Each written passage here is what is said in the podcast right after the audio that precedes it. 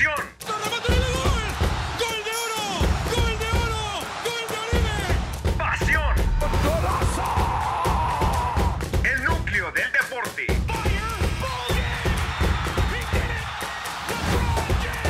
Esto es Centro Deportivo. Comenzamos. Emoción. Y sí, Checo Pérez se ganó el aplauso de millones de mexicanos en el Gran Premio de México. Sube al podio una vez más y es hoy por hoy el deportista mexicano más exitoso. Una hazaña es la acción o hecho y especialmente hecho ilustre, señalado y heroico. Estas palabras definen a Checo y no solo eso.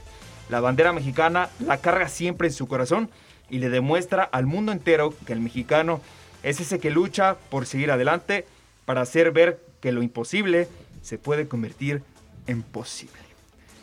Los saludo con mucho gusto aquí en Radio Centro Deportivo, aquí en el panel. Eh, ¿Cómo andan? ¿Cómo andan? Eh, arrancamos con estas palabras maravillosas hacia Checo Pérez. Pues un saludo, Dieguito, te saludo con gusto aquí a la mesa, a Pablo, a Daniel, los, los saludo y pues gran, gran este, actuación de Checo Pérez el día de ayer. No se consiguió lo que él quería, que era el primer puesto en, en el Gran Premio de México, pero la verdad un buen trabajo por parte del tapatío. Hola, ¿qué tal? Mucho gusto de saludarlos, compañeros. Me da muchísimo gusto estar de este lado de cabina con la espera de que sea un gran programa el día de hoy. ¿Qué tal amigos? ¿Qué tal amigos? Los saludo con mucho gusto. Eh, les habla Daniel García, Dieguito, Chávez, como Sandoval, Pablito, ¿cómo están?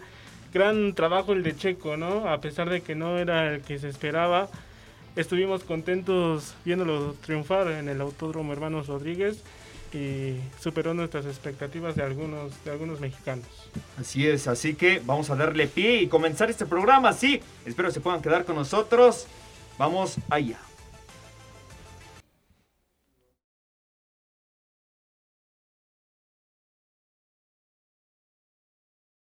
El deporte. La Fórmula la Fórmula 1 está de regreso aquí en el Gran Premio de México, una actuación formidable de Checo Pérez. Y bueno, al final de cuentas eh, se mostró muy entusiasmado. Eh, también a la par hubiera eh, ganado el Gran Premio de México, pero al final de cuentas estas fueron las declaraciones de Checo Pérez y de su papá tras terminar la carrera el día 30 de octubre. Disfrutemos muchísimo, nos lo merecemos. Ustedes han sido la mejor afición, no solo hoy, desde que empecé en mi carrera. Hoy nos merecemos celebrar mucho. Increíble ver a toda nuestra gente, ver la afición.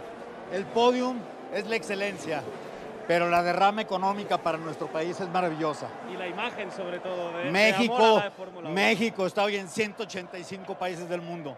El Gran Premio de México se ha convertido nuevamente en el mejor Gran Premio del mundo. Esto es para México, para los mexicanos, disfrutémoslos todos.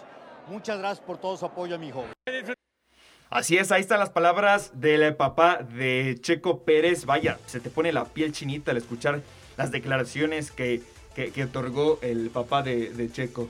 Y bueno, eh, vamos a hablar un poco más de la carrera.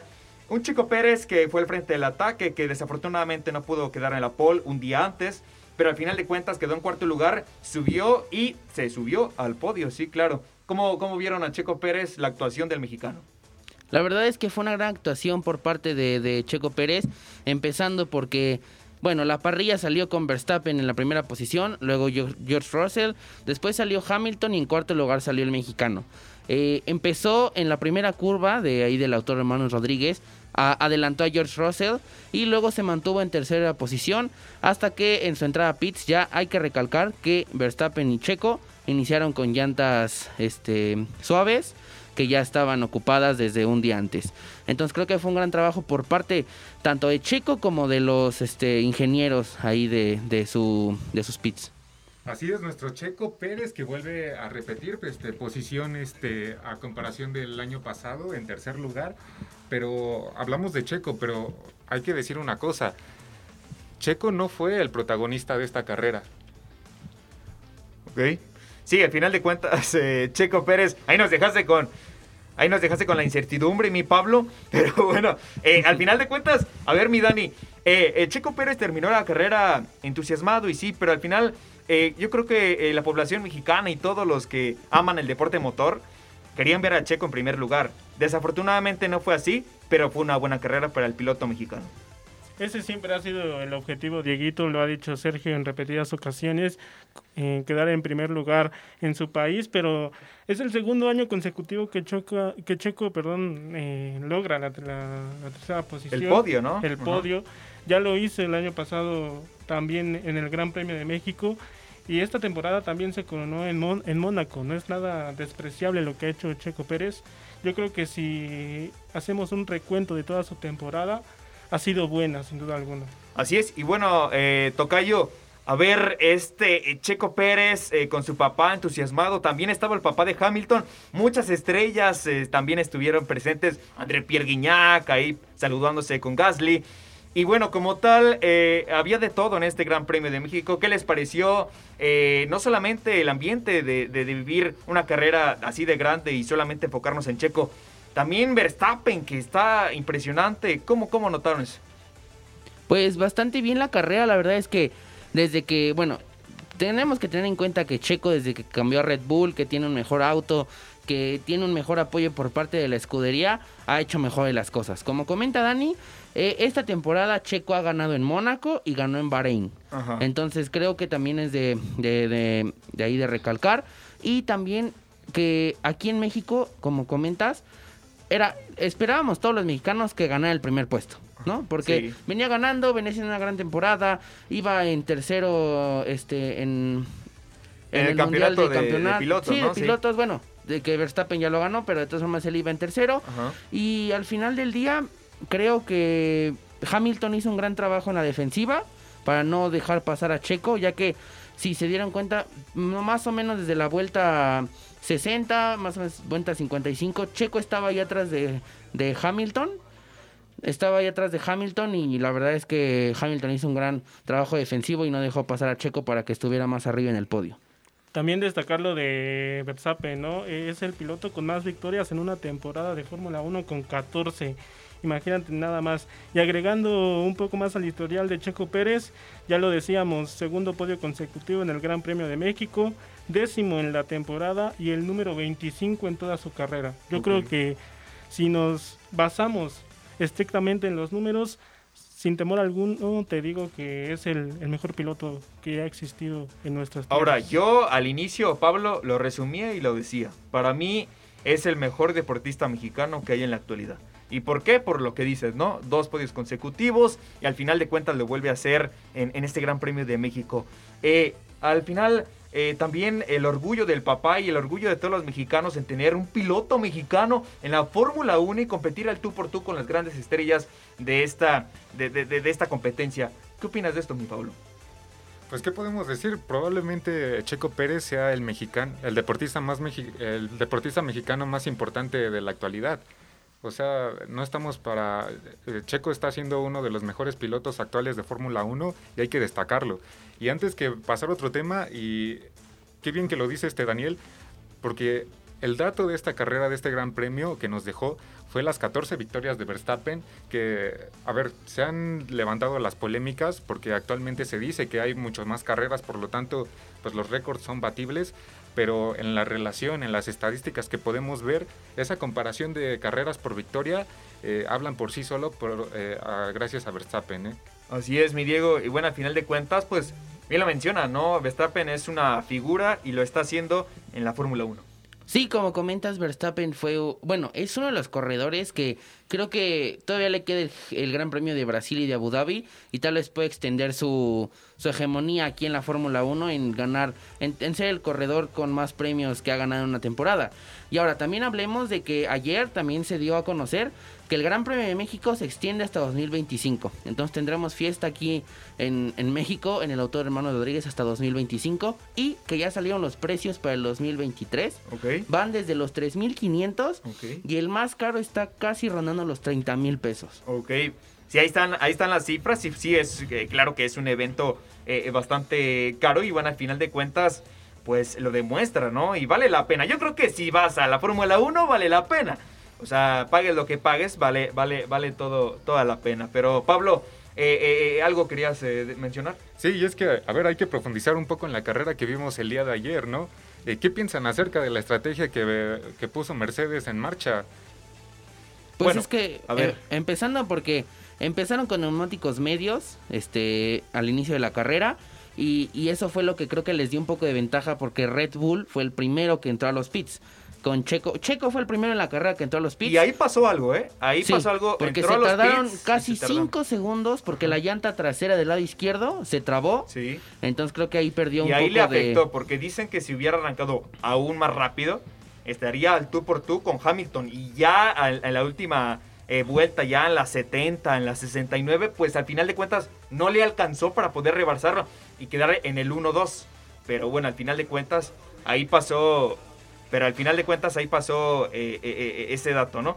Y bueno, yo creo que como tal, le afectó solamente, yo creo que entrar a los pits y eso a Checo Pérez, si no, hubiera hecho una carrera totalmente diferente. Bueno, que no tan diferente porque cuando sale de los pits queda en sexto lugar abajo de Leclerc y de Carlos Sainz y aún así se recupera Remontó. hasta la tercera posición otra vez. Y también ahí hay que ver que Verstappen, como comentan, como comentan, ha hecho una, una buena temporada que no ha dejado ganar a Hamilton una carrera esta temporada. Entonces, creo que ha sido un gran trabajo por parte de, del piloto neerlandés. Pero bueno, gran, gran carrera de ayer de Checo. Desafortunadamente no pudo ganar el primer lugar.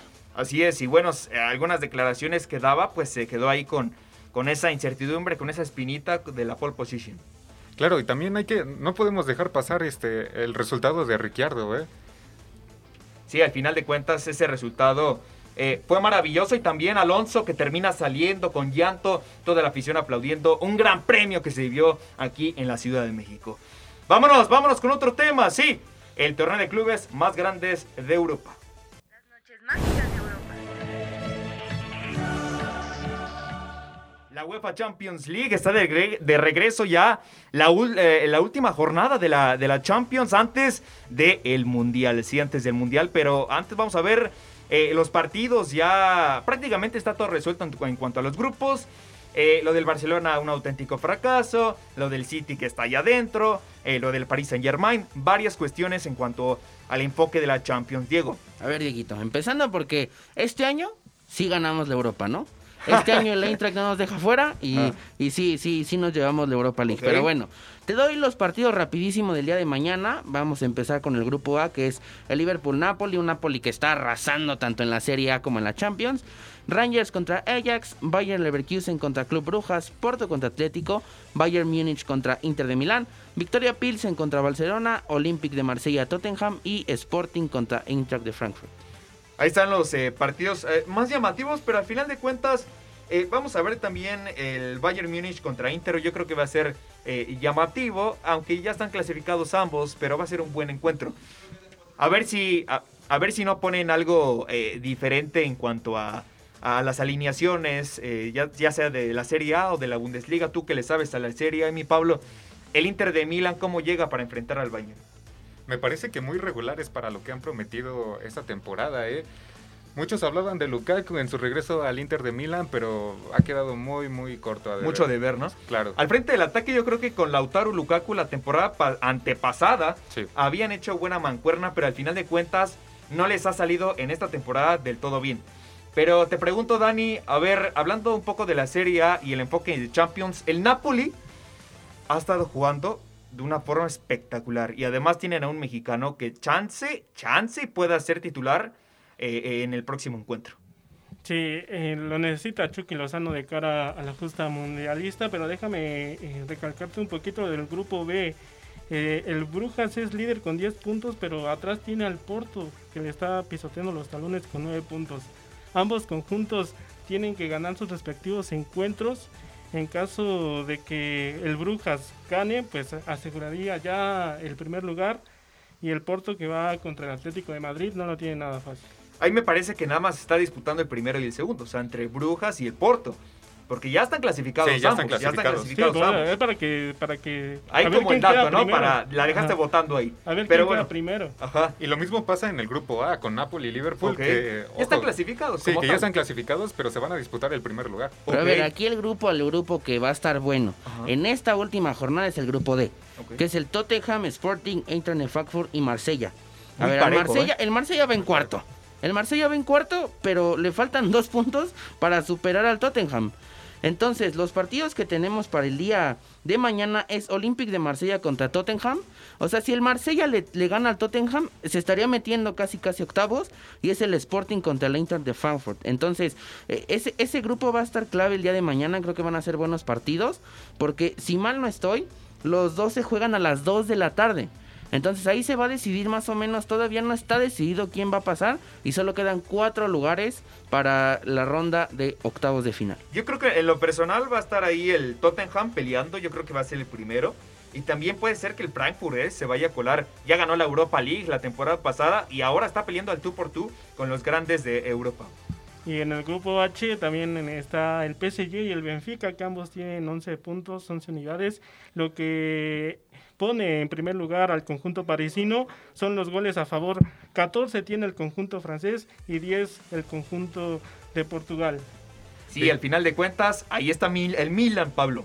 Sí, así es, y justo iba para el grupo E, y es que tanto el Milan como el Salzburg se van a, eh, a pelear por ese segundo pase a la, a la siguiente ronda de Champions League, mientras que el Dinamo va a estar muy atento a los resultados porque quieres pasar a Europa League, no se quiere quedar sin nada.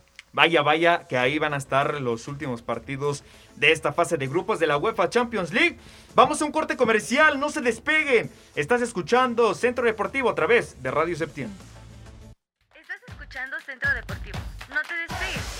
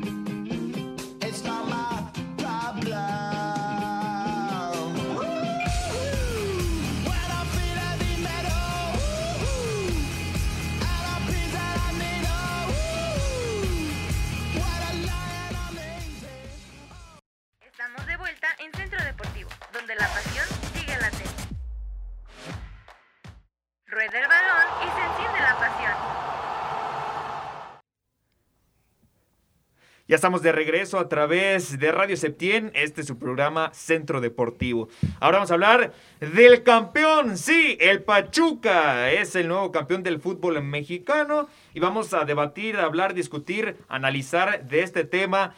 Todo lo que pasó alrededor de esta apertura 2022, que fue muy, muy corto. Pero al final de cuentas, Guillermo Almada y sus muchachos lo vuelven a hacer. Llegan a la final. Y ahora sí, por fin Almada es campeón. Sí, por fin Almada le dan ese título que tanto se merecía. Ya había llegado con Santos a la final y la perdió. Llegó el año pasado con el Pachuca igual y la perdió contra el Atlas. Y esta que fue la tercera fue la vencida. Almada les da el campeonato al equipo de Pachuca, la séptima para el equipo de Hidalgo. Así es, eh, la séptima para el equipo de Hidalgo. Y bueno, al final de cuentas, eh, Pablo, eh, bueno, el Pachuca con chavos, con jóvenes mexicanos, ahí está Kevin Álvarez, está Chávez, está Sánchez, jugadores que se van a ir a- con la selección mexicana. ¿Cómo ves el funcionamiento y qué es lo que destacas de este campeonato del Pachuca? Claro que sí, Diego, y es que la verdad no sabría decirte si es más a destacar el trabajo que ha hecho Pachuca en este torneo y principalmente en esta liguilla, eliminando a los equipos regios y pues en este caso a Toluca, o si... ¿Qué decir de Toluca, caray? O sea, ¿cómo te meten tantos goles en una final? Sí, al final de cuentas, eh, pues 8-8-2 fue el marcador eh, global, mi Dani. A ver, un Toluca que si fuera la América le hubiera dado más competencia, hay que decirlo, ¿no? No, no, no, tampoco te pongas los colores, mi Dieguito. Yo creo que Toluca fue eh, un justo subcampeón. Lo hizo bien toda la temporada. Ah, se- caray, 8-2 bien.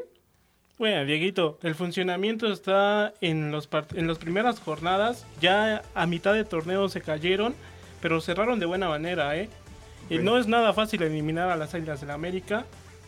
Y ahí están los resultados de Nachita Ambriz, que con un equipo prácticamente el de León se lo trajo todo para Toluca. Sí. Y dio resultados Jan Meneses, eh, también Mosquera, Camilo Zambeso también fue eh, eh, un refuerzo, un revulsivo importante. Y Charlie González despertó de esa sequía que venía arrastrando desde los Tigres. Pero es que caray, Toluca, o sea, bien decían, vistan al Pachuca de amarillo. Pues sí. al final de a ver, el Toluca en la temporada hizo buena temporada, se trajeron a jugadores de León, Ah. que sí, que no, pero al final pues terminaron goleándolos en el global, o sea, Pachuca los terminó arrollando. Pero en el estricto sentido, eh, Dieguito Sandoval, el, el torneo pasado, el torneo pasado eh, pagaron multa, una multa económica porque no hay descenso. Y ahora en este certamen llegaron a, a fi- a la final, o sea, ¿qué le pides? Que eh, ponga rosas Nachito Ambriz, que mejore el estadio, ¿qué, qué, qué más quieres, Dieguito? No, pues que, que hubiera competido al tú por tú al Pachuca, ¿no, mi tocayo?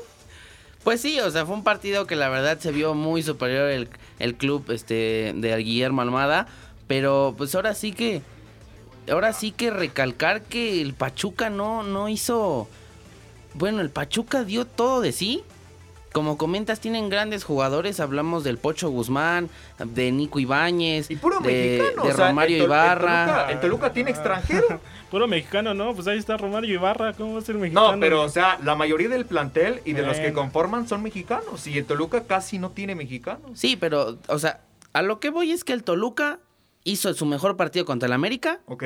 y contra el Pachuca no. O sea, contra el Pachuca no vi que metieran las manos, no vi que eh, Carlos González hiciera lo mismo, ya Meneses sí lo hizo, pero vi a un Leo Fernández Ajá. muy apagado. Apagado, o sea, no lo vi igual que jugó contra el América, que regateaba, agarraba el balón, se quitaba uno, la pasaba. Aquí nada más agarraba el balón y lo pasaba de nuevo.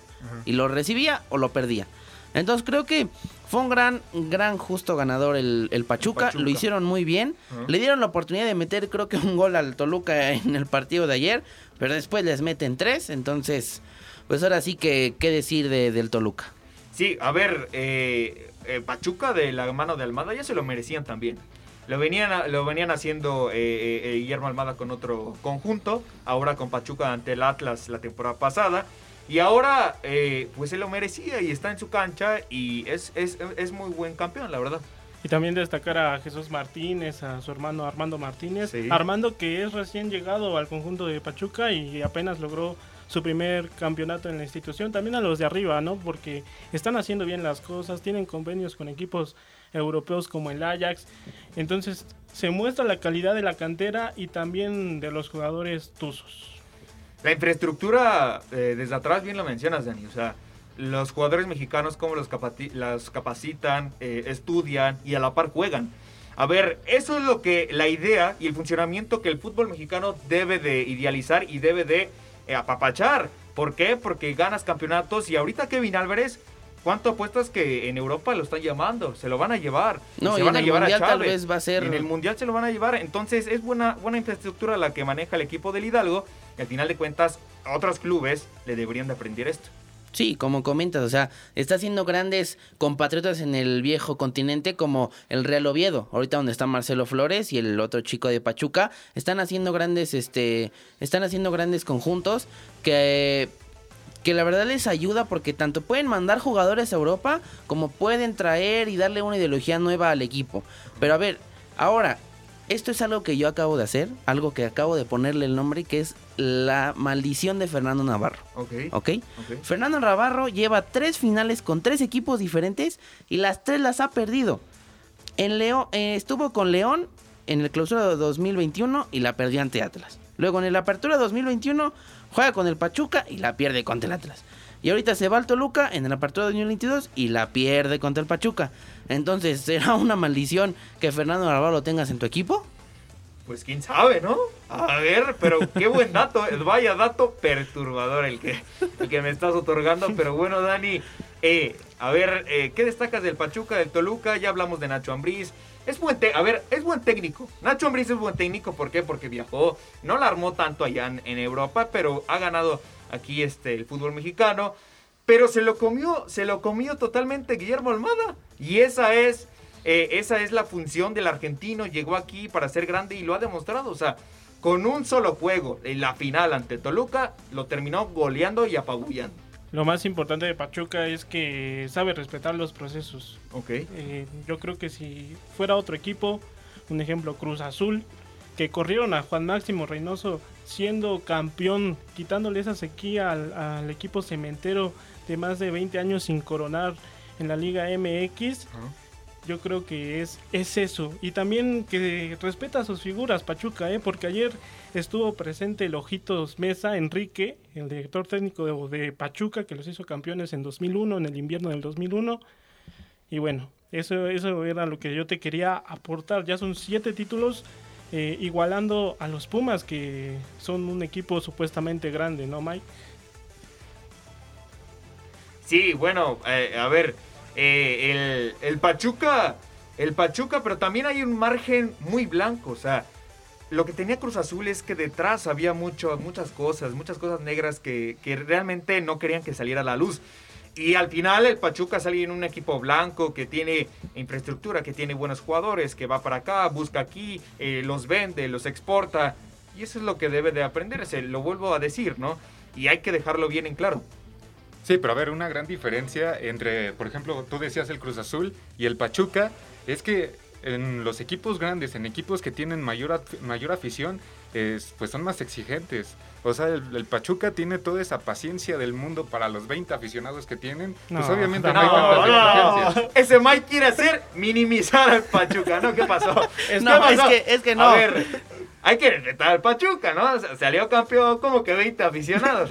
Ayer el estadio. Hidalgo estaba lleno. Sí, estaba lleno, estaba a reventar, Pablo, Para, una- para un estadio que le caben 15 mil personas. eh, a ver. Pero bueno, o sea, eh, una cosa es que tengan 20 aficionados, como dice Pablo, y otra cosa es ganar una Es final. ganar una final. O sea, claro, ahora, Claro, como también con- no hay que confundir las cosas. Yo no estoy desmeritando el trabajo que ha hecho Pachuca. Pero me- a lo mejor está diciendo que es un equipo chico, pero no ahorita, ahorita en la actualidad no lo está demostrando. O sea, es un equipo grande. Es un equipo grande porque aparte, en los años que han pasado, ha mandado muchos jugadores a Europa. el más, el más ganador en torneos cortos, ¿no? Entonces, Ajá. Es un Igualando equipo influyente. yo no lo categoría grande. Yo, yo lo consideraría un equipo influyente, más no o grande. sea, grande O sea, pero- actualmente, más no eh, eh, a la par de una América, Pero has de un mandado, Chivas, has ¿no? mandado muchos jugadores a Europa, como el Chucky Lozano, como Guti, sacó también en esa camada a este Pues Rodolfo Héctor Pizarro. Herrera también, Héctor fue Herrera. uno de los en jugadores esa que camada salieron. sacó a, Héctor, a Rodolfo Pizarro, que bueno, ahorita no está haciendo muchas cosas de Rodolfo Pizarro, pero lo sacó ahí también. Ahorita este Kevin Álvarez, Luis Chávez, Luis o sea, creo que es- Sánchez también tiene una gran liga. cantera Pachuca. este, el Pachuca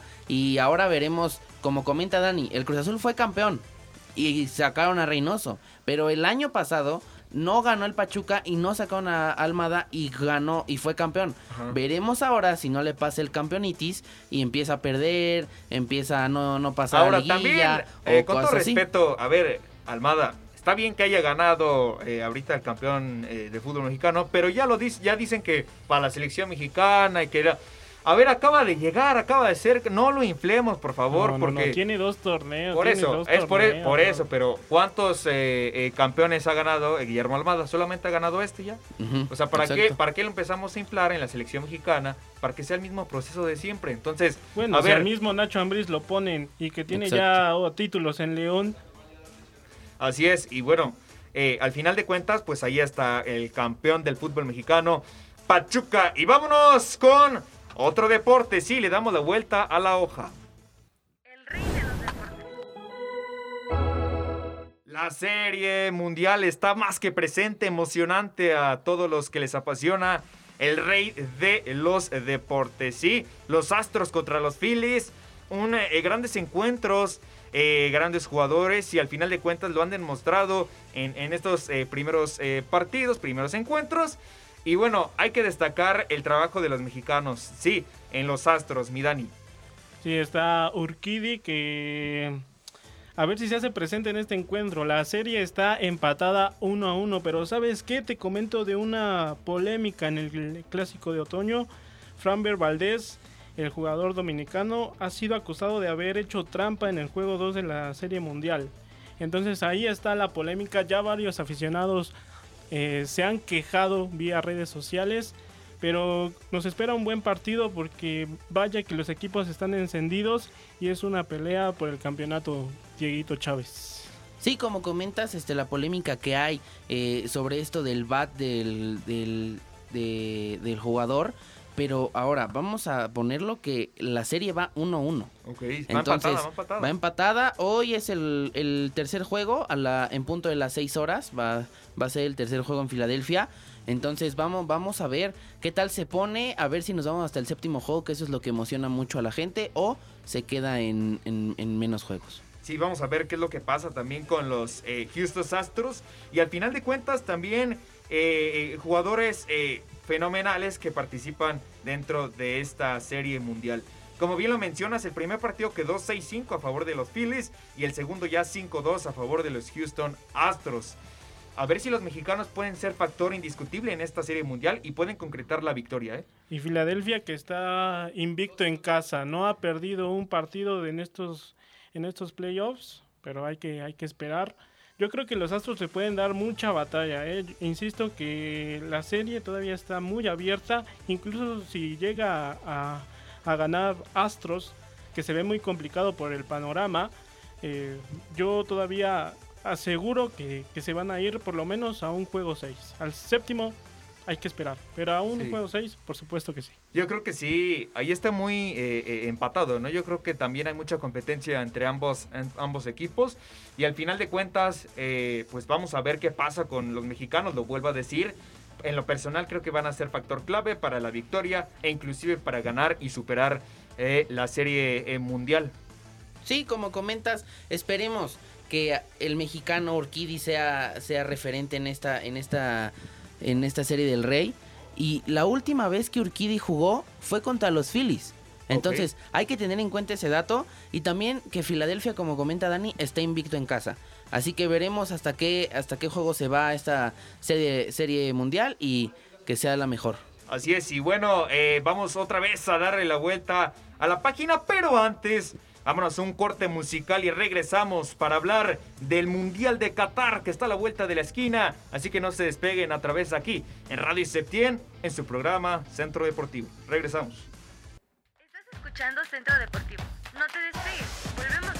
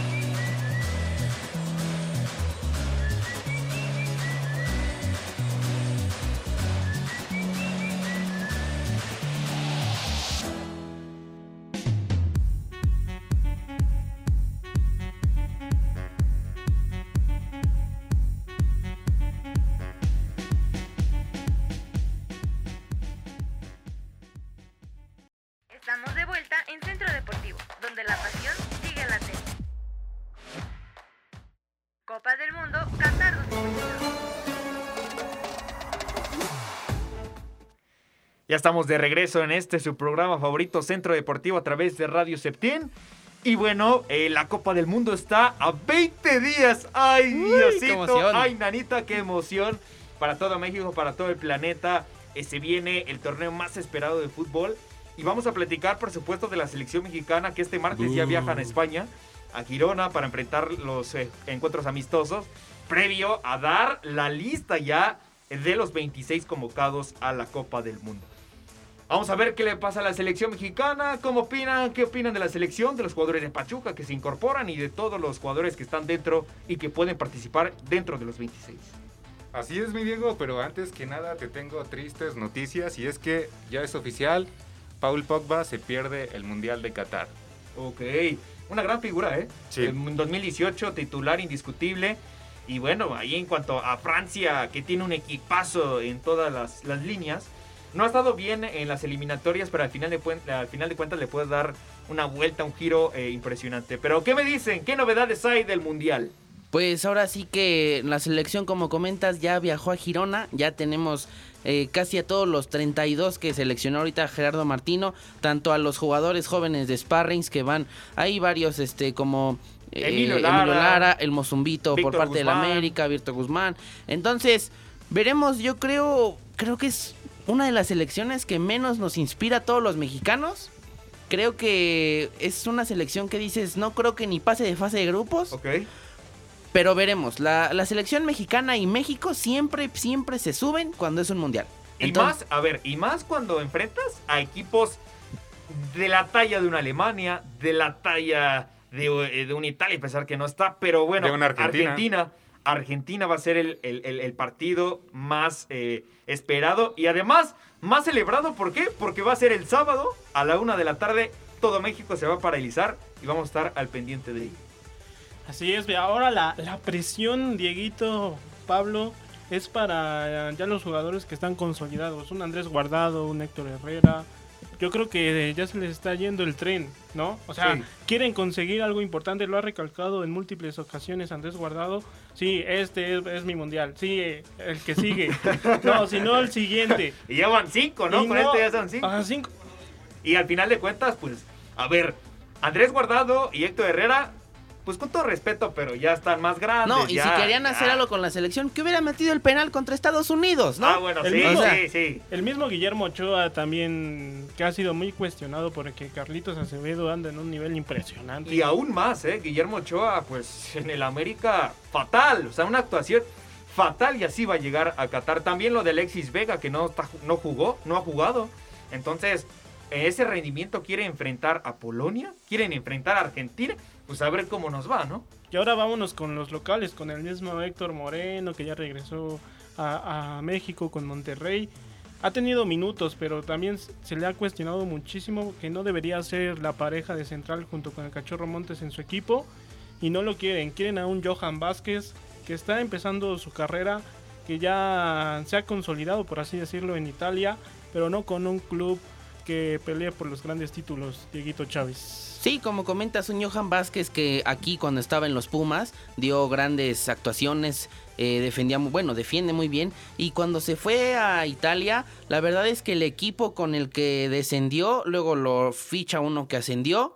Entonces creo que es algo que no le sirve a Johan Vázquez como jugador, que esté, ah, mi equipo desciende, me, me voy a uno que asciende. Entonces creo que debe de buscar la salida de ese club y buscar un club más consolidado. No digo un Barcelona o un Ajax, o tal vez el Ajax, pero, Sí. o sea, me refiero a que suba un equipo de media tabla para arriba o de media tabla para abajo, pero no los últimos puestos de Italia. Ok. Y más aún cuando ya ni siquiera está teniendo minutos. Hay que, es la cruda realidad. Ahorita Johan Vázquez no está jugando, no está al nivel de la temporada pasada y hay que poner los ojos ahí. Ahora, a ver, a ver, Pablo, eh, perdón que te interrumpa, pero Dime, en la dime. contraparte, a ver, Johan Vázquez sí lo mencionas, pero todo, todo México, pues, las esperanzas está en la central, que Héctor Moreno y Cachorro, no hay más. O sea, ¿a quién ponemos? Araujo. Araujo no ha estado nefasto en el América, a ver, No, y no todo corre. respeto. Pero no corre, y imagínate ante la velocidad. Ya sabemos que Lewandowski no es un velocista, pero dentro del área, si no sale Ochoa, ¿qué vamos a hacer? O sea, imagínate un balón parado, un tiro de esquina, va a ser peligroso. Y por abajo, pues ahí tienes a un Messi, tienes un Fideo. Imagínate el nivel de jugadores que le van a hacer daño a la selección mexicana. Claro, pues 14 días tiene eh, el Tata Martino para decidirse qué- cuáles son los jugadores que van a ir al Mundial. Así que tic-tac, Martino, se te acaba el tiempo. Ok, ok, sí, vamos a ver al Tata Martino aquí puede seleccionar y aquí puede llevar a la Copa del Mundo. También hay que llevar a jóvenes, ¿no? Kevin Álvarez y Chávez se lo ha ganado a pulso, ¿eh? Se lo ha ganado a pulso ambos porque vaya que se merecen ser seleccionados y aún más estar en una Copa del Mundo.